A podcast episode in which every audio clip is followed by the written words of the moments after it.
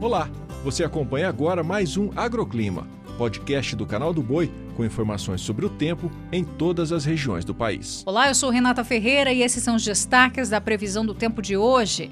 Estamos nos aproximando da segunda metade do mês, que promete ser bastante chuvoso e a previsão não poderia ser outra. Tem mais chuva vindo aí sobre a maior parte do Brasil. Na faixa norte do país, os próximos dias serão de chuvas frequentes e os estados do Tocantins e Pará devem receber pouquíssima chuva. Na região nordestina, a chuva ganha força no sul do estado baiano e áreas próximas a Minas Gerais, com acumulados em torno de 15 milímetros. Nas demais áreas da região, a semana será de sol e calor, com ventos moderados entre o Rio Grande do Norte e Ceará. No Sudeste brasileiro, a chuva ainda marca presença durante essa semana em São Paulo e Minas Gerais. Entre o meio-oeste paulista, Triângulo Mineiro e o norte de Minas, a chuva deve alcançar volumes entre 70 e 100 milímetros nesse período. Na região sul, os produtores do Paraná ainda devem enfrentar dificuldades na colheita. Isso porque a chuva segue presente no estado, sendo mais volumosa entre o noroeste e oeste paranaense.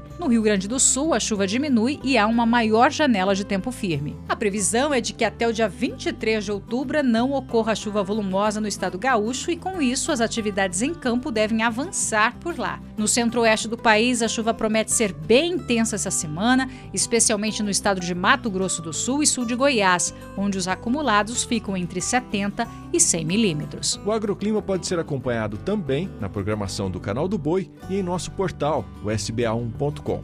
Até a próxima!